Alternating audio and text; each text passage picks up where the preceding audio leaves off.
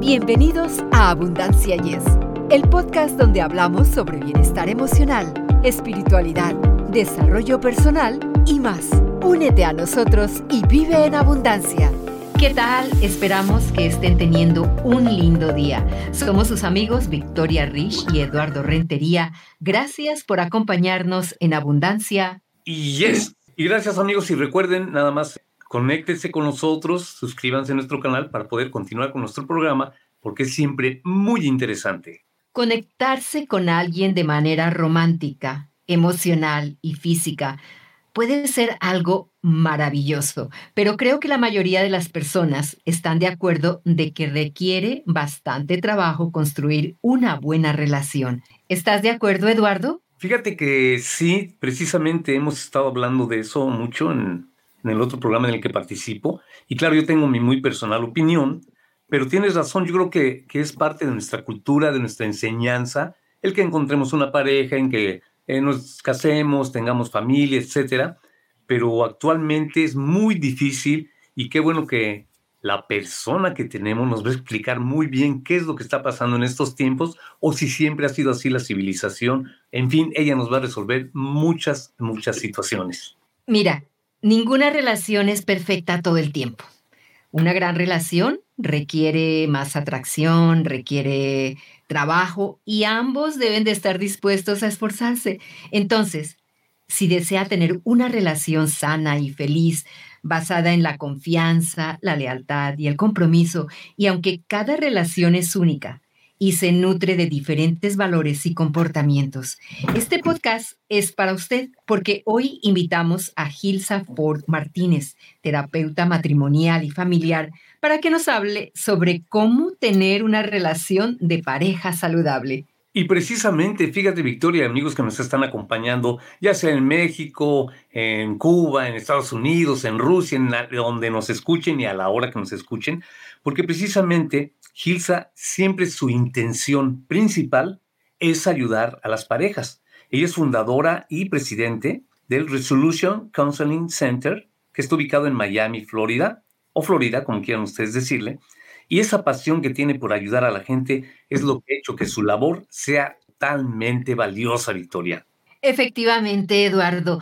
Gilsa, es un placer enorme que estés compartiendo este espacio con nosotros. Bienvenida a nuestro podcast. Muchísimas gracias, Victoria, Eduardo. Este es un tema que a mí por más de 25 años me sigue apasionando y me sigue interesando el poder conversar. ¿Cómo ¿Cuáles, son algunos de, los hábitos así saludables que uno pueda crear para mantener una relación? Crear y después mantener una relación linda con su pareja. El tema de las relaciones de pareja, bueno, como tú dijiste, es bastante amplio e interesante. Gilsa, ¿Qué puede hacer una pareja que se encuentra luchando por los problemas más pequeños que solo conducen a problemas aún mayores?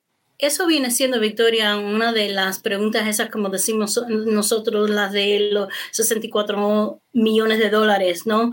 Porque lo que uno considera que sea un problema pequeño, otra pareja es más grande y viceversa, pero en general, lo que estamos hablando casi siempre es de los problemitas del, del, día a día, de la rutina. Y eso muchas veces es faltas de comunicación o digamos diferentes estilos de comunicación, de cómo uno se habla muchas veces si una persona es de una tonalidad más fuerte, la otra más pacífica, pues entonces hay muchos espacios ahí donde hay potencial para malos entendidos y malas comunicaciones. De ahí entonces se pueden saltar a conflictos más uh, fuertes. Es basado en esa habilidad primero deseo, déjenme decirle, primero es el deseo, la voluntad de querer resolver las situaciones y después entonces el querer aprender otras formas de, conversar. Efectivamente, porque muchas relaciones de pareja se desgastan con el tiempo? Muchas veces son, mm, las parejas siempre le dicen a uno que el desgaste viene de alguna crisis fuerte entre la pareja, si es infidelidad o si es alguna eh, adicción. Pero yo he visto eh, realmente, Victoria, que es la rutina, el día a día ese que es como un asesinato así silencioso que pasa en las parejas. Esa de uno se levanta, uno se viste, uno va al trabajo, uno viene del trabajo, uno hace la comida y uno se acuesta a a dormir y volvemos al otro día. Pues es esa rutina en la cual uno pierde el deseo de ser un poquito espontáneo, el deseo de compartir, el deseo de tener algún tipo de aventura. las cosas que uno hace cuando uno empieza una relación, que es lo que lo atrae a uno, que es lo que influencia todo esa, e, ese deseo de querer estar con las personas. La rutina diaria es, es lo que va apagando, en mi experiencia, más que, que una crisis fuerte. Entonces, la rutina diaria podría ser alguna señal de alerta que está indicando que una relación no es saludable? Que por lo menos que tiene, que, que, se está apagando, es inevitable que uno tenga que tener rutina, ¿correcto? Eh, Victoria, más si uno tiene carrera, si uno tiene hijos. Eh, muchas veces nosotros estamos ansiosamente esperando un hijo y el hijo divino, pero también el, el hijo trae mucha presión a la pareja en sí, pues va interrumpiendo esa habilidad de ser espontáneo. Y es necesario tener la rutina, porque uno tiene que saber dónde ir, las responsabilidades que uno tiene. A la misma vez, es una de las señales, como dices, es una de las señales que uno pudiera enfocarse cuando uno ve que su pareja está así, un poquito más alejada, alejándose de uno, pudiera ser una de las cosas que, como le dicen, banderitas amarillas o banderitas rojas. Claro, entonces nos podrías dar otras señales de alerta que indican que esta relación no es saludable siempre una de las más sencillas, les quiero decir, de menos complicación es de que uno no esté compartiendo tiempo junto. Simplemente uno no quiere estar con la otra persona, eh, tiene otras actividades, otras prioridades. También si uno nota que hay mucho conflicto, como decías tú anteriormente, si hay conflicto por las cosas más pequeñas, si hay secretos, eh, de pronto hay diferencias en los comportamientos de una parte o de la otra, llegando tarde, diferencias con la tecnología. Eh, son otras señales que no estamos conectados, que no estamos sintiéndonos conectados en, la misma forma que, antes. Fíjate, eh, Gisa, mencionaste algo hace ratito, la palabra infidelidad y tal. Yo alguna vez oí, y si no es cierto, sácame de mi error, decían que los principales problemas entre las parejas es primero el dinero, o sea, asuntos financieros de pareja, en fin.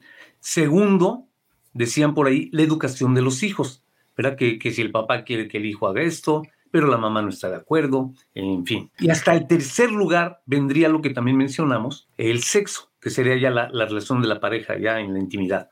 ¿Podría ser esto cierto? ¿Crees que el dinero sea el número uno? Muchas veces sí, Eduardo, y me, y me, alegro que lo hayas dicho en esa forma. Hay cuatro o cinco cosas que, por las cuales la mayor parte de las parejas vienen a verme a mí en mi oficina.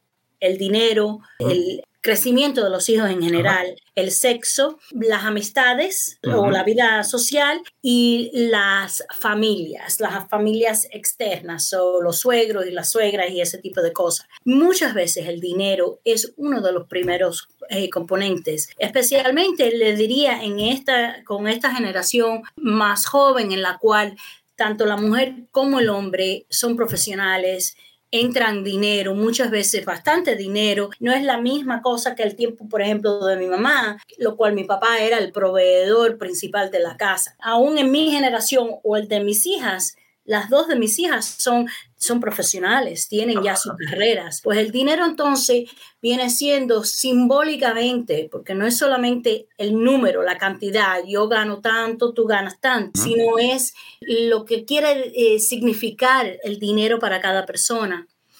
Eh, por ejemplo, si uno es, si uno se crió, o mi esposo se crió mucho más humilde que yo. Mi papá era abogado y pudo volverse a ser abogado en los Estados Unidos después que llegaron de Cuba. Mi esposo viene de una familia más humilde, sus padres eran eh, trabajadores. Pues mi esposo se crió hasta como los 14 años, donde él no tenía su cuarto propio, dormía en como un sofá cama. Donde yo como princesa de mi papá, mi cuarto, mi cama, todas sus cosas, aún siendo hijo de migrante, mis padres me dieron a mis cosas. Pues para nosotros el dinero siempre ha tenido diferentes significativos. Para mi esposo el dinero ha sido eh, establecer seguridad y futuro. Y para mí el dinero ha sido de libertad. El dinero me da la habilidad de poder hacer cosas. Para mi esposo es para poder ahorrar.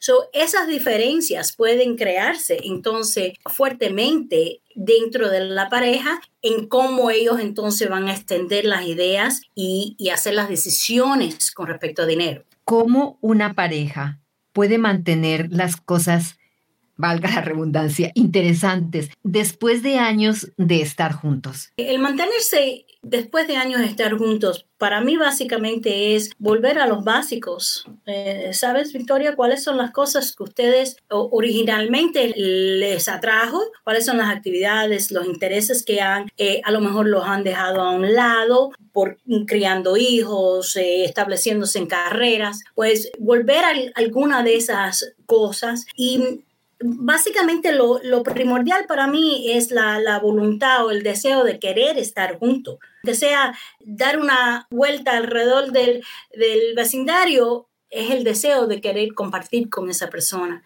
De ahí entonces se pueden tener las conversaciones para reconectarse después de tantos años. Y hablando de reconectarse en una relación de pareja, ¿tiene algún impacto negativo acostarse a diferentes horas o dormir en camas separadas? Yo le diría eh, que eso viene siendo muy individual para la pareja, porque yo preguntaría el por qué ha habido esas ah, costumbres, el, por ejemplo, de dormir en camas separadas. Yo tengo una clienta, el cual el esposo, el pobre, ronca una barbaridad y ella no puede descansar. Pues han establecido eso, pero para contrarrestar eso que estás diciendo, Victoria, pues ellos se acuestan en una forma de despedirse, de buenas noches, tienen como su ritual por la, la noche y por la mañana es como, ok, nos vemos en la cocina a las siete y media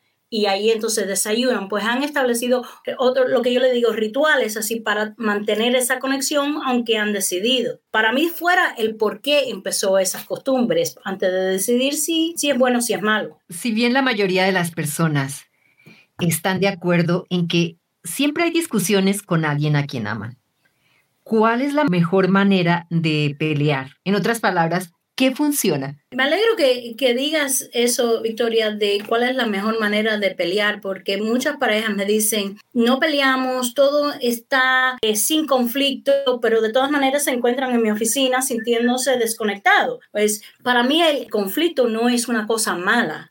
El conflicto simplemente es las diferencias de opiniones que uno vaya a tener con otra persona. Es como uno maneja esas diferencias que pueden aumentar la distancia o, acortar la distancia. ¿Cómo uno debe hacerlo? Con las cosas de nuevo básicas el respeto, que le digo con eso, la tonalidad, eh, sin tener palabras feas, uno poder escuchar y después hablar y turnarse. Eso es como yo defino el, el respeto. Cuando uno quiere intercambiar ideas, no necesariamente quiere decir que vamos a estar de acuerdo, pero sí podemos hacer el intercambio de ideas y eso es lo que yo le digo, el fair fighting, el pelear con, con habilidad de, tener eh, compasión y de tener esa idea de querer escuchar de verdad lo que la otra persona le está diciendo. O sea, no de ganar, ¿no? Ni controlar, sino escuchar. Hay una frase por ahí, yo creo que la has escuchado,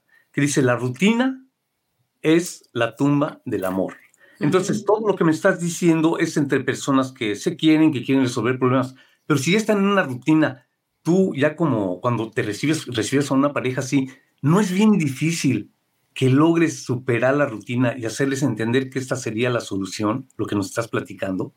Hay veces que sí, la rutina, cuando una pareja se presenta a mi oficina, lo primero que yo quiero saber es cuál es el deseo de cada persona, el compromiso de cada persona a esta relación, porque yo como terapeuta no tengo ningunos uh, trucos mágicos, ni tengo ninguna intervención divina, ni nada de eso. Simplemente yo tengo algunas herramientas, tengo una perspectiva más objetiva en la cual puedo ofrecerles a ellos otras opciones. Pero ellos son los que tienen que hacer el compromiso de querer hacer cambios. Obviamente lo que ellos están haciendo en su casa no les está funcionando, si no estuvieran conversando conmigo. Primero al saber cuál es el compromiso de ellos, después entonces es a ver a qué nivel cada uno de ellos están dispuestos a no necesariamente cambiar, pero sí como a, a, moverse en formas diferentes dentro de la relación de ellos. La siguiente pregunta puede sonar un poco extraña, pero he oído que es bueno programar tiempo para el sexo, especialmente si ambos están ocupados durante la semana. ¿Estás de acuerdo? Yo sí estoy de acuerdo con eso. Hay mucho debate, obviamente, con eso. Muchas personas que dicen que bueno, que no, que eso mata eh, el romance o, el ser eh, espontáneo. Lo que pasa es que yo estoy de acuerdo desde el punto de vista de cómo vamos a definir hacer, esquedular el, el, sexo. Puede ser una cosa que uno diga que, que sea en un día en general, pero la forma en la cual uno se conecte con la persona todavía pudiera quedar en forma de eh, o de sorpresa o de espontáneo. Me explico, eh, porque esto pasa mucho, Victoria, con, especialmente cuando uno tiene hijos. Ah, si, si ustedes tienen hijos, ustedes saben que hay muchos tiempos en los cuales ustedes tenían deseos románticos, pero los hijos tenían otros planes para ustedes y para nosotros. Entonces, uno al poder hacer eso viene siendo, well, eh, uno tiene ayuda para los hijos, o sea, hay babysitters o hay familia. En esa forma, si hay algo de ese tipo de cosas, pues entonces uno puede ir maniobrando en decir, bueno, mira, el, el sábado en la tarde tenemos babysitter, vamos a compartir y a ver qué pasa. En esa forma es lo que yo trato de hablar con ellos, de esquedular. Más bien esquedular el tiempo juntos, de compartir, que de allí es de donde viene una relación sexual que, que tenga eh, satisfacción mutua. Claro, y cambiando un poquito de, de tema, pero siguiendo con las relaciones de pareja, ¿pueden estas relaciones afectar la salud? Hay bastante estudios que han hablado de que el estar en pareja, el estar en, matrimonio, es mejor para la salud. Uno, uno el, el, sentido de estar acompañado, el sentido de, de, tener con quien conversar, esa parte social que tenemos todos nosotros como seres humanos, es beneficioso para uno y la salud mental de uno pues los estudios han encontrado lo, lo, contrario, la persona que no está casada, particularmente más los hombres que están eh, solteros y, mientras que van teniendo más edad, pues hay más enseñanzas de depresión, de eh, estados de, eh, ansiedad, de, um, de aislamiento, pues sí, afecta tanto la salud física, pero especialmente la salud uh, mental, emocional. Fíjate que he conocido, desde luego, a, gente, como tú dices, que están solteros.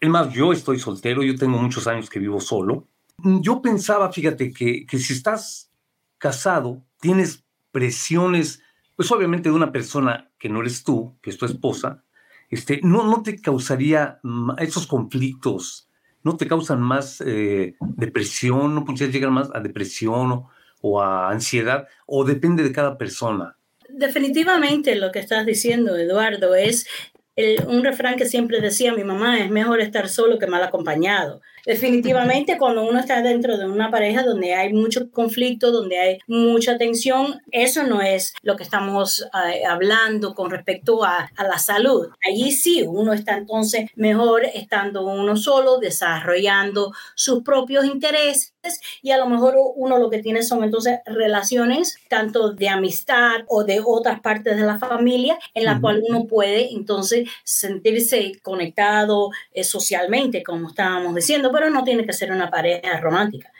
el conflicto para mí es lo que más desgasta no solamente a la pareja, pero definitivamente a la persona. Cuando visité tu sitio web, me llamó la atención esta cita tuya. Veo el trabajo con parejas como dos ríos que fluyen, a veces paralelos, otras veces divergiendo, hasta que hay una intersección y los dos ríos se vuelven uno. Ayudo a las parejas a manejar el flujo, los giros, las vueltas y a descubrir las formas de fluir sin problemas. Gilsa, entiendo que todos los casos son diferentes, pero ¿se requiere mucho trabajo lograr que la relación llegue a fluir sin problemas?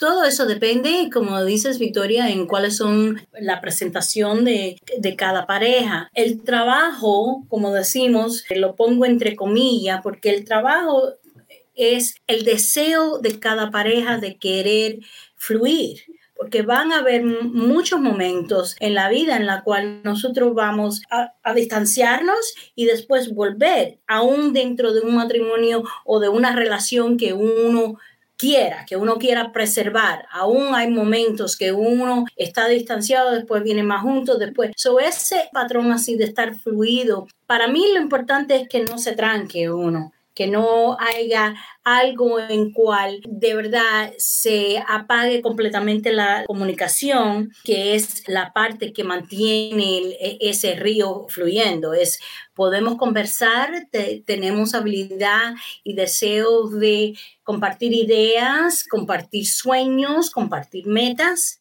es mucho trabajo, depende en la pareja. Requiere definitivamente, como todo en la vida, requiere que uno le dé sus esfuerzos y le dé su prioridad. Gilsa, ¿y puede una relación funcionar a larga distancia? Uf, eso sí que es difícil, Victoria. Y sé que, que, van a haber diferentes opiniones con esto. Como hemos visto con toda la situación de la pandemia, muchas parejas tuvieron que hacer eso.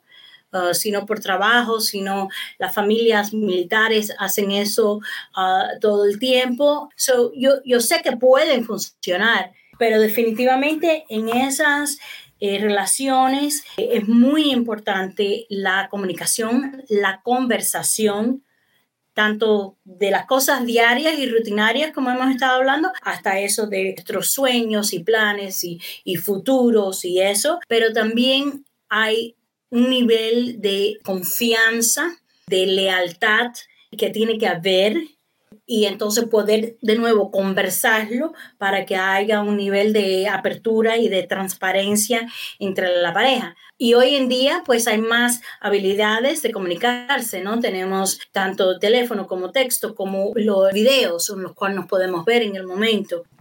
Pero yo les dijera que eso es bien difícil.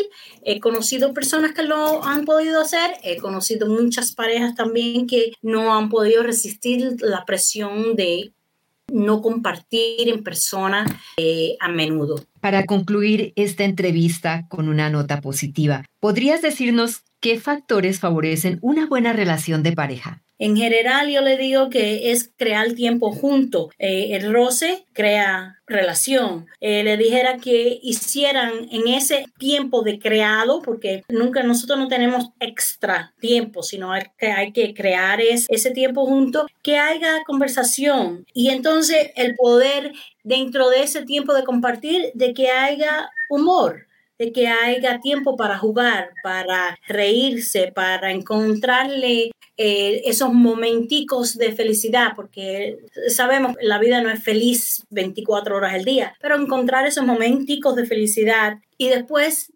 siempre estar dispuesto a negociar y a tener compromisos con respecto a las diferencias de ideas, que siempre van a haber diferencias entre dos personas, pero el poder querer escucharlas y entenderlas. Serían los puntos más importantes para mí. Gracias, Gilsa, por tus recomendaciones. ¿Dónde pueden nuestros oyentes conectar contigo online? Bueno, yo tengo mi página web que es hilsafort.com. Ahí pueden encontrar un poquito más de información sobre mi persona y mi forma de trabajar, mis filosofías. Y también por Instagram es eh, Tough Love Healer Eso no lo tengo en español. Eso me ayudaron algunos de mis clientes llegar a ese, a ese nombre y esos son los lugares donde más frecuente y en LinkedIn siempre estoy también allí con algunos artículos, algunas recomendaciones. Muchísimas gracias por tan valiosa información y por compartirla tan amablemente con nuestros oyentes. Esperamos que vuelvas muy pronto. Con gusto, siempre. Gracias a los dos. Así es, Ilsa, y pues que no sea la última vez, como dice mi compañera, y muy interesante todo lo que me dices. Ya este, estoy recapacitando acerca de mi situación, ¿no? no te preocupes, no te preocupes. Hay muchas diferentes formas de tener relaciones y de sentirse uno en comunidad. Gracias, Ilsa. Ilsa, nuevamente, gracias. Amigos, nos despedimos agradeciéndoles infinitamente por la atención prestada compartan este episodio, ya que puede ayudar a muchas parejas a tener una mejor relación. Los esperamos con gran anhelo la próxima semana en Abundancia. Y yes, nos escuchamos a la siguiente. Para ustedes que están escuchando Abundancia Yes, realmente nos apoyan si pueden suscribirse en Apple Podcasts o Spotify y déjenos sus comentarios. Así nos ayudan a llegar a más personas y por ende a unirnos más y a vivir una vida mejor y con abundancia. Comparta este podcast.